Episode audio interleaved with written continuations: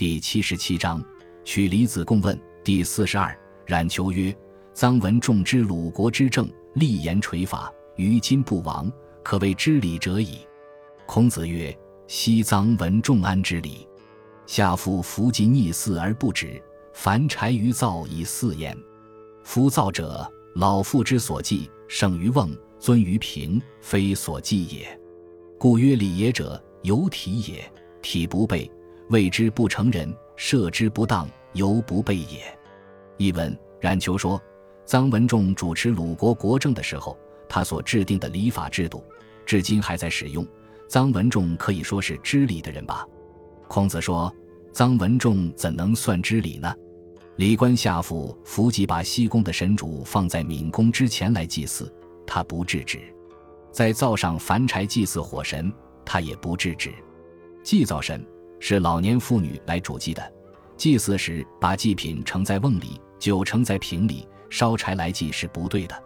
所以说，礼就好比人的身体，肢体不完备，成为不完整的人，礼设置的不妥当，就犹如人的身体不完备一样。子路问于孔子曰：“臧武仲率师与诸人战于湖台，欲败焉。诗人多丧而无发，古之道然与？”孔子曰。凡谋人之君，失败则死之；谋人之国，一危则亡之。古之道也。其君在焉者，有诏则无讨。译文：子路问孔子说：“臧武仲率领军队与诸国人在湖台交战，遇到诸国军队就败了。鲁国军队伤亡惨重，而臧武仲却没有受到惩罚，这是古代的制度吗？”孔子说：“凡率领军队作战，军队失败。”将领就应战死或自杀，管理国家都邑，都邑处于危险不安，管理者就应该遭到放逐的处罚，这是古代的制度。如果国君在，有赦免的诏书，就不要讨伐了。晋将伐宋，使人搀之。宋阳门之介夫死，司成子喊哭之哀。搀者反，言于晋侯曰：“阳门之介夫死，而子喊哭之哀。”民贤曰。宋代未可伐也。孔子闻之曰：“善哉！参国乎？”诗云：“凡民有丧，仆服救之，子罕有焉。虽非晋国，其天下孰能当之？”是以周任有言曰：“民悦其爱者，弗可敌也。”译文：晋国将要攻打宋国，先派人刺探宋国的虚实。宋国守卫城门的一个卫士死了。宋国的执政官司成子喊哭得很伤心，打探情况的人回到晋国，对晋侯说：“宋国有个守城门的卫士死了。”子罕哭得很伤心，民众很受感动。现在恐怕不能去攻打宋国。孔子闻知此事，说：“这个打探情况的人真善于观察宋国的国情啊。”《诗经》里说：“凡民有丧亡，竭力去救援。”子罕就具有这种品质。如果不是晋国，天下有谁敢和宋国为仇呢？所以周人曾说过：“民众喜爱同情爱护他们的人，这样的人是不可抵挡的。”处罚吴，公引商鞅与陈戚及追吴师，及之，戚及曰：“王氏也，子守公而可。”商鞅守公，戚及曰：“子射诸，射之。”必一人，其功。又吉，弃疾未之，又必二人。每必一人，折掩其目，指其欲曰：“吾朝不作，焉不语？杀三人，亦足以反命矣。”孔子闻之曰：“杀人之中，又有礼焉。”子路弗然进曰：“人臣之节，当君大事，为利所及，死而后已。夫子何善辞？”子曰。然如汝言也，吾取其有不忍杀人之心而已。译文：楚国讨伐吴国，公引商鞅和陈弃疾奉命追击吴军，追赶上了。陈弃疾说：“这是国王交给的任务，您可以直攻了。”商鞅拿起弓，陈弃疾说：“您该射箭了。”商鞅射了一箭，射死了一个敌人，就把弓放入了弓袋，又追上了敌兵。气急，又让他直弓射箭，他又射死二人，每射死一人，他都遮住双眼不敢观看，让驾车人停止追赶，说：“我朝见国君时没有座位，举行宴会时我也不能参加，杀死三个敌人也足以复命了。孔子听到这事说：“杀人之中也是有礼节的。”子路生气地走上前说：“做人臣的礼节，担当国君的大事，唯有竭尽全力去做，死而后已。您为什么赞赏公隐商阳呢？”孔子说：“对，你说的很对。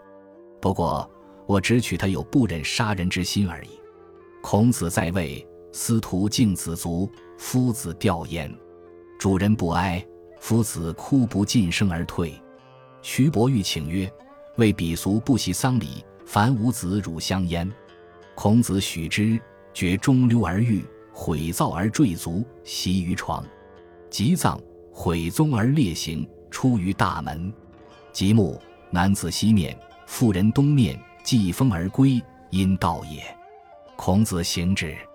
子游问曰：“君子行礼，不求变俗，夫子变之矣。”孔子曰：“非此之谓也。丧事则从其志而已矣。”译文：孔子在魏国，司徒敬子去世，孔子去吊丧，主人哭得不伤心。孔子没有哭完就退出来了。徐伯玉请教说：“我们魏国风俗鄙陋，不懂丧礼，烦请您来担任礼乡。”孔子答应了。孔子让人在室中挖一个坑，床架在上面，为死者洗浴，使水流入坑内，拆毁炉灶，用灶砖支起，并制约双脚，在床上穿衣。出葬时，将宗庙西墙拆个豁口，越过庙门西边的行神之位。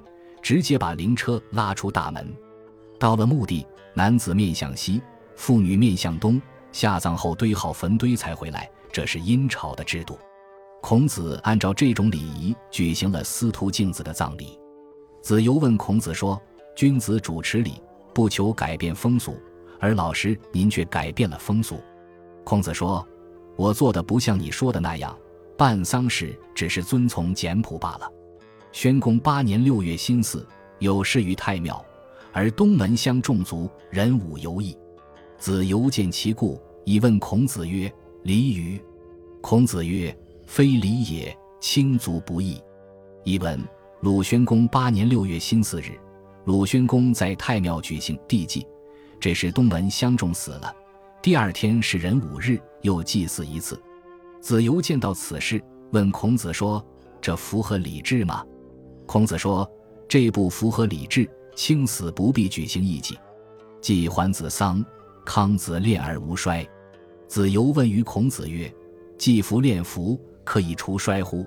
孔子曰：‘无摧衣者，不以见宾，何以除焉？’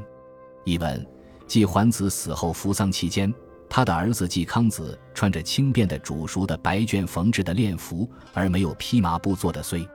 子游问孔子说。”已经可以穿练服了，可以除去裘吗？孔子说：“没有披裘，不可以会见宾客，怎么可以除去呢？”诸人以同母异父之昆弟死，将为之服，因言客而问礼于孔子。子曰：“继父同居者，则异父昆弟从为之服；不同居，继父且犹不服，况其子乎？”译文：诸国有个人因为同母异父的弟弟死了。将要为他扶丧服，通过严客向孔子请教这方面的礼仪。孔子说：“与继父共同生活的，那么同母异父的兄弟应跟从其亲生子女一样扶丧服；没有与继父共同生活，继父死也不扶丧，何况是他的儿子呢？”感谢您的收听，喜欢别忘了订阅加关注，主页有更多精彩内容。